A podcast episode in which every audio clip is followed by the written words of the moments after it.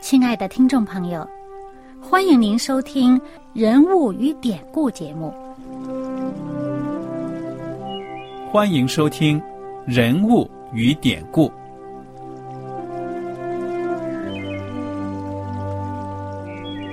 听众朋友们，当你读圣经的时候，不知道有没有过这样的想法：生活在几千年前的圣经人物，与我们这生活在二十一世纪的人有什么相关吗？那些古时候缔造了历史的伟人们，只是些令我们感叹而望尘莫及的对象吗？那些败坏了品德的小人和有负圣托的失败者，难道？只是为了让我们嗤之以鼻吗？在这个人物与典故的节目里，我和小燕将与大家一起，通过圣经中的人物和他们的事迹，看看我们能从他们的故事中得到哪些启发，以便用正确的态度来对待我们每天所面对的生活和挑战，共同奔走天国的旅程。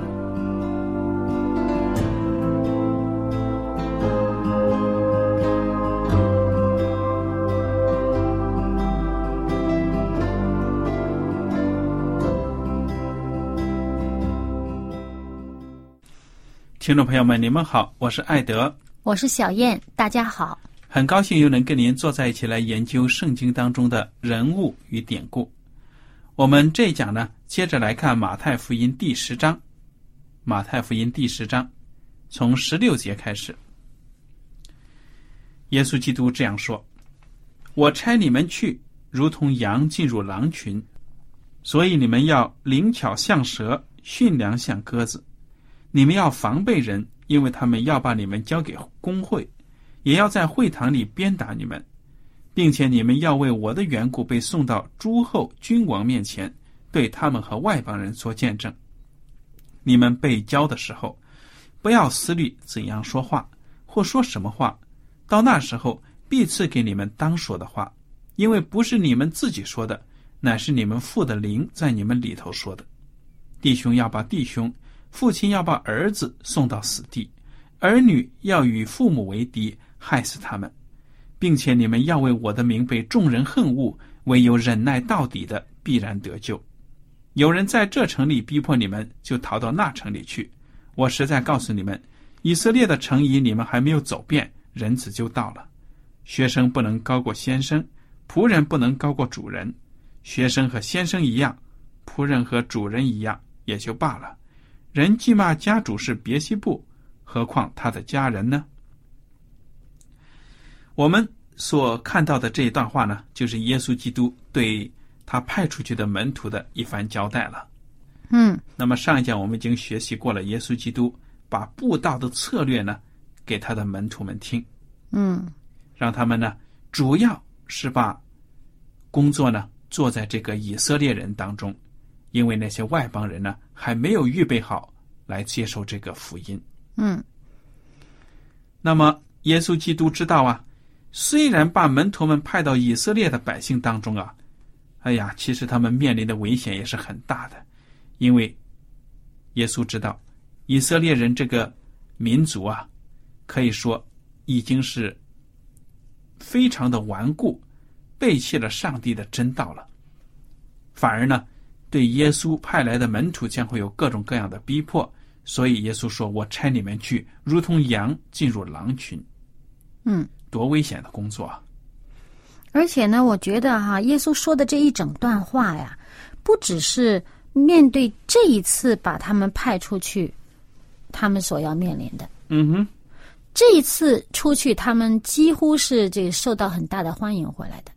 嗯，但是呢，将来。耶稣所派出去的门徒，门徒也包括我们现在的传福音的人，所要面临的呢，这个耶稣所讲的这个话，不是只是指当时那一次，嗯哼，而是也涵盖了以后很多日子，奉耶稣的名出去传福音的人将会面临的一些危险。嗯，那么，呃，我们上一次跟大家分享过，耶稣一开始派他们去，说你到了一个陌生的地方，进那个城，要向那个城里的人传福音的时候，你先去找一家好人。那么，找这个城里面是谁家好，你先去他家里面，他肯接受你住在他那儿呢，你就住在他那儿，在他那儿吃喝。嗯哼，那么让他供你，供给你。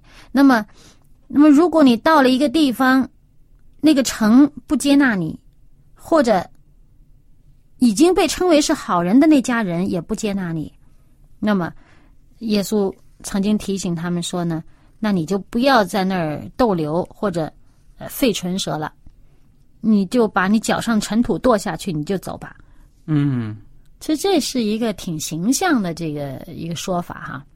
对啊，怎么说把尘土跺下去呢？这个我也不知道啊。为其？实，呃，在当地呢，我们知道他们那个地方都是土路啊，嗯哼，很脏的。呃，客人进了一家的门，这个主人家迎接客人进来，都要打水给这客人洗脚嗯才进门呐。那么不应不接待他，那就是说不让他进门了。不让他进门，肯定不会有给他洗脚的啦。嗯，那么他风尘仆仆走了那么远的路，满脚都是土，那我不带着这个，不带着这个 这个尘土，呃，不带你家的尘土走，不带着这个负担离去，嗯。就我我自己的理解啊，呃，除了表面上说，哎呀，嗯没有人洗脚，我自己把土跺下去，我就走了，嗯，不在你这儿逗留。另外一个，我自己想到这个联想到的呢，就是说，可不可以理解成，呃，不把这个这个不被接纳成为一个负担，成为一个累赘。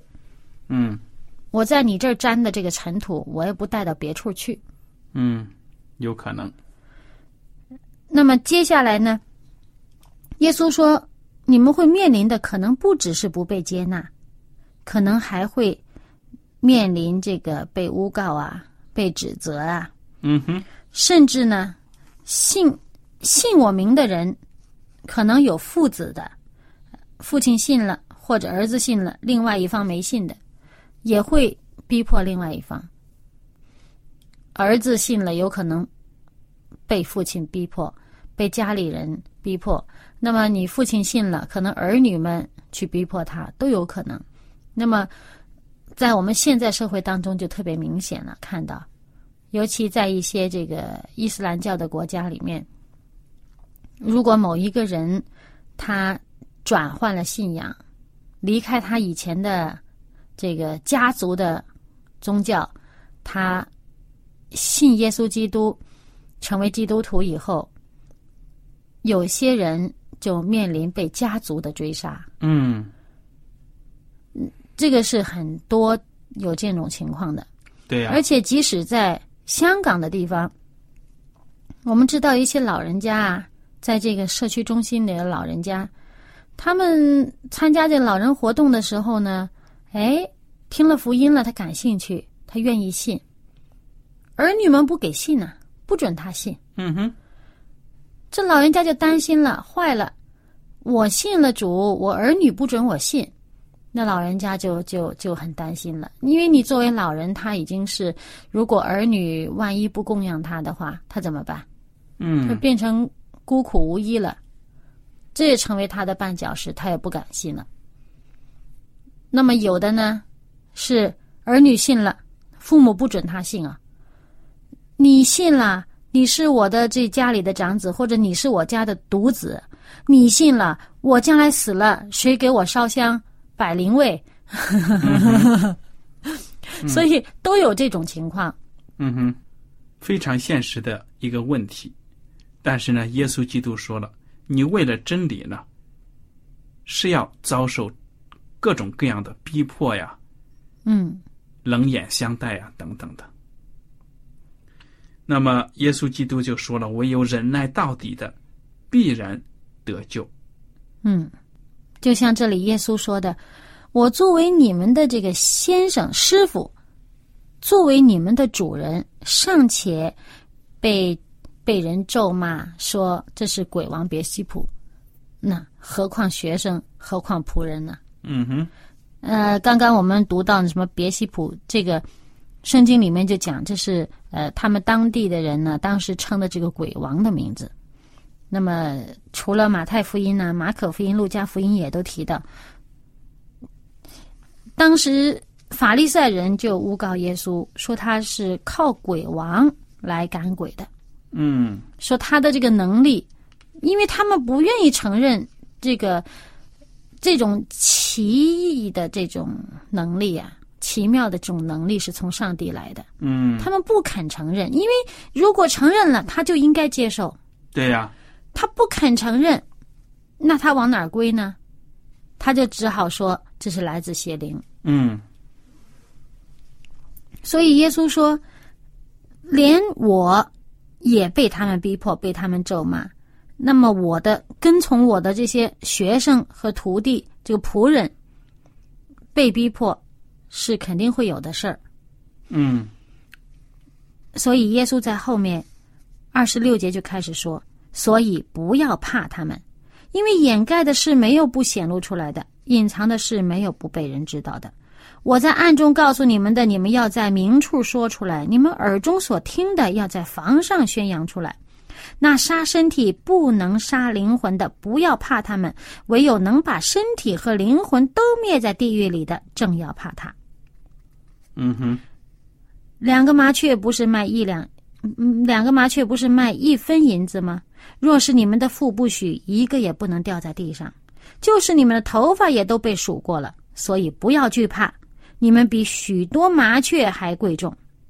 嗯凡在人面前认我的，我在我天上的父面前也必认他；凡在人面前不认我的，我在我天上的父面前也必不认他。嗯，这就是耶稣基督对相信他的人一种应许，对那些拒绝他、抵抗他的人呢，将来就是一种惩罚，对不对啊？嗯，你看耶稣说：“你们不要怕，怕那些能杀身体不杀灵魂的，你们不要怕。就说他们能够伤害你的身体的，但是伤害不了你们的心灵和灵性的。哎，你们不要怕，你们应该怕什么呢？掌管人心的主。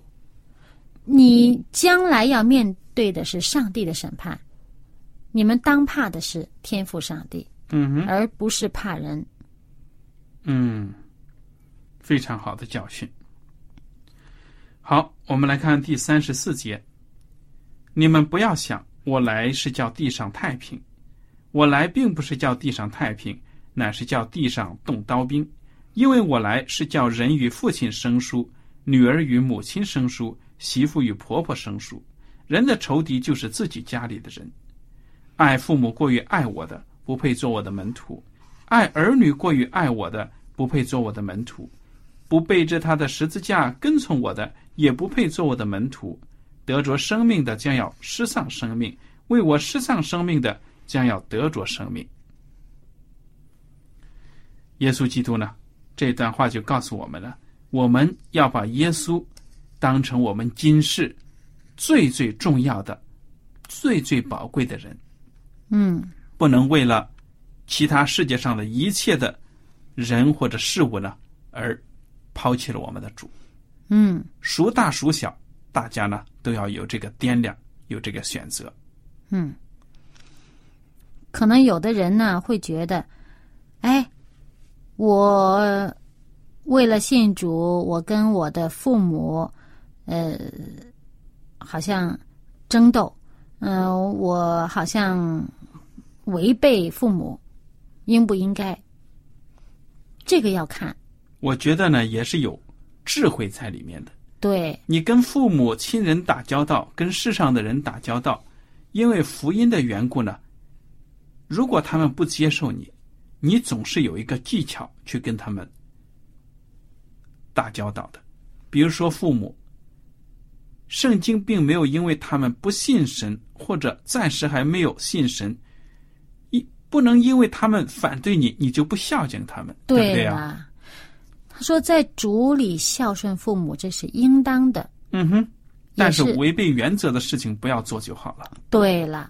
所以呢，也不能说，所以你不能说因为这个呃，你信耶稣，他们不让你信，你去咒骂父母，那就是你的不对。对呀、不能把他们当成了仇敌。嗯，也许呢，有一天，可能在这个重大的选择上呢，真的，因为信仰的不同，可能呢，跟亲人要有一个非常明了的一个交代，对不对啊？嗯。但是呢，我觉得不管跟谁打交道，不要先把这个好像很难听的话讲出来什么的。跟人打交道，总是要有一种忍耐、温柔的心，对不对？嗯，这个对事不对人，嗯哼，事情人会做错，但是人呢，上帝是爱怜的，愿意人改变的。你如果把人都恨在里面了，你怎么帮助他改变呢？嗯这个我们看到刚才读过的这个三十七节，就是马太福音第十章三十一节、三十七节说：“爱父母过于爱我的，你还是要爱的。你爱我也要爱父母，只不过要爱我过于爱父母才对。嗯哼，就是父母你仍然是要爱的，你的儿女仍然是要爱的，并不是说叫你呃不要爱。上帝就是爱的。你如果是作为一个基督徒，你不爱父母，不爱儿女，你就不可以成为是一个合上帝心意的一个基督徒，嗯那是假的。耶稣说什么呢？十条诫命总纲原则是什么呢？两条：爱上帝，爱人如己。你还是要爱的。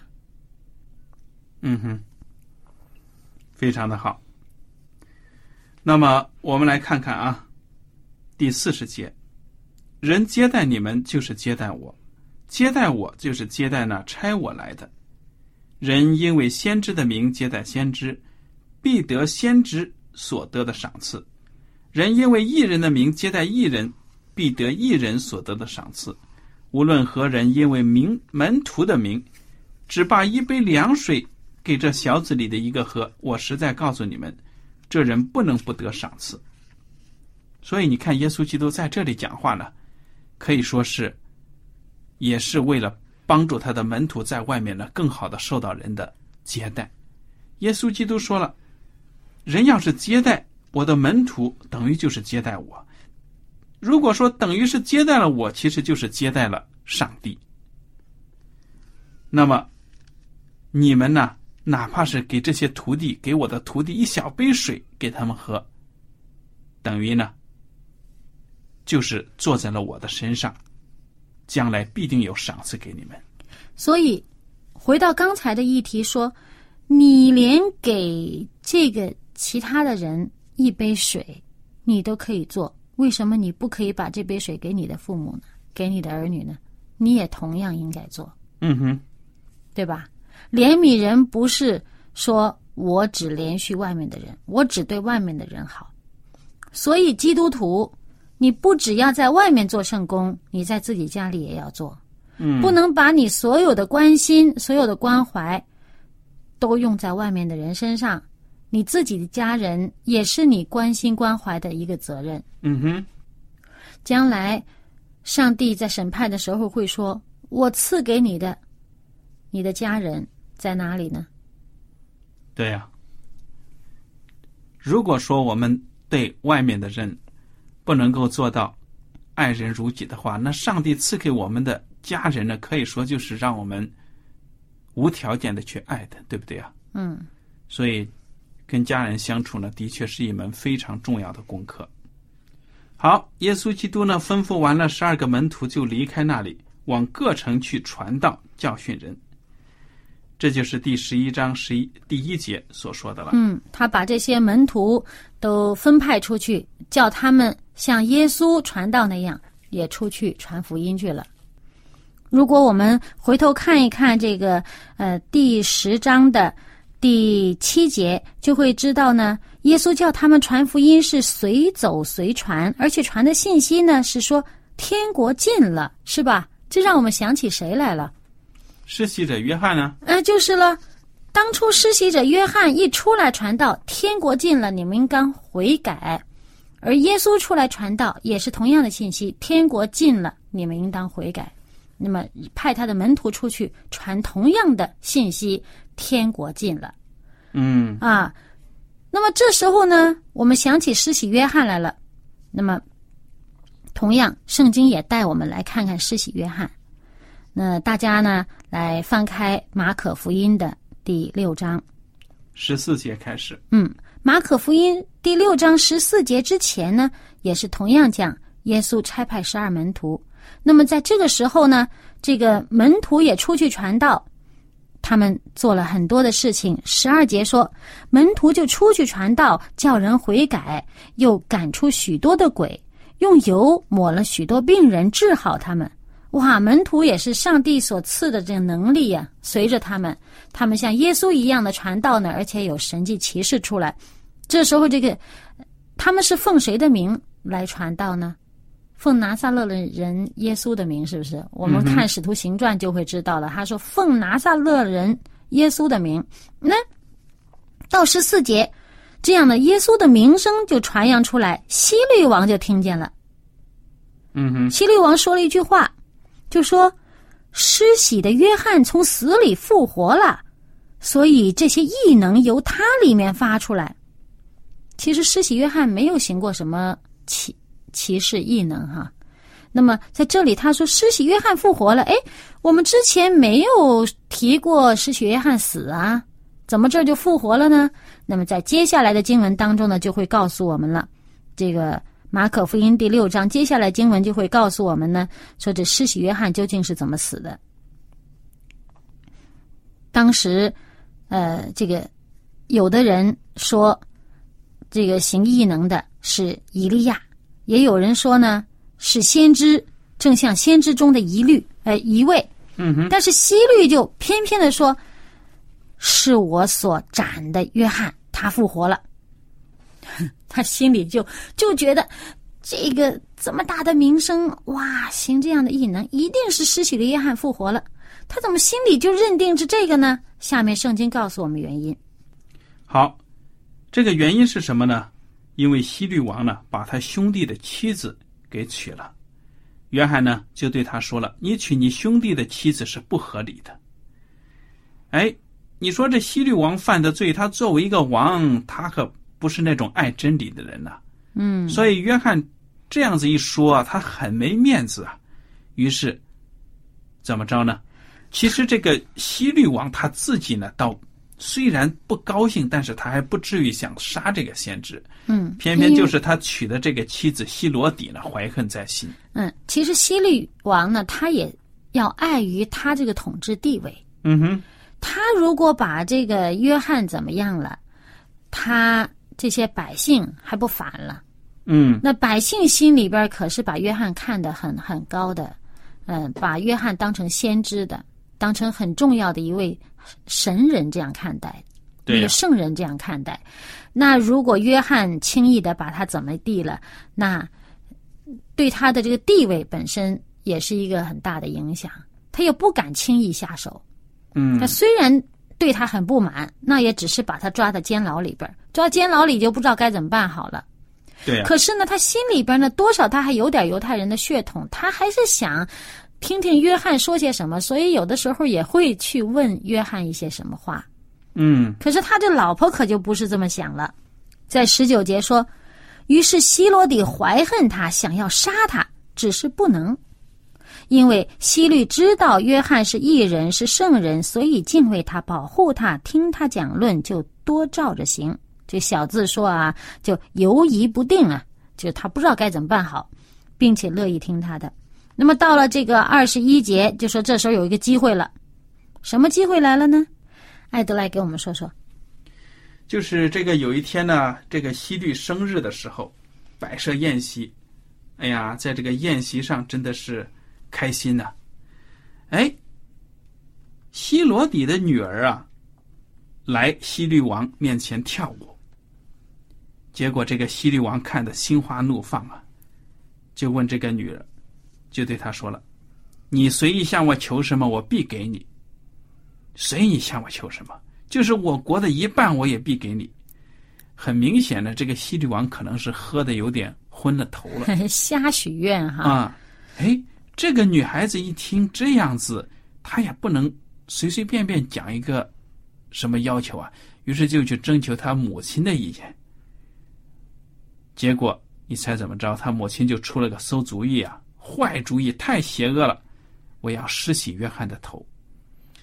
哎呀，阴毒！对呀，这希罗迪的女儿呢，就赶快跑到这个希律王面前说：“我愿王立时把施洗约翰的头放在盘子里给我。”真可怕，这心真是毒啊！而且是立时啊，马上生怕这个希律王清醒的时候悔改。后悔，哎呀！这王这发愁了。王一听啊，我估计这酒呀醒了一半了，就甚忧愁啊。但是他已经起了誓了，当着众人的面呢，你要什么我都给。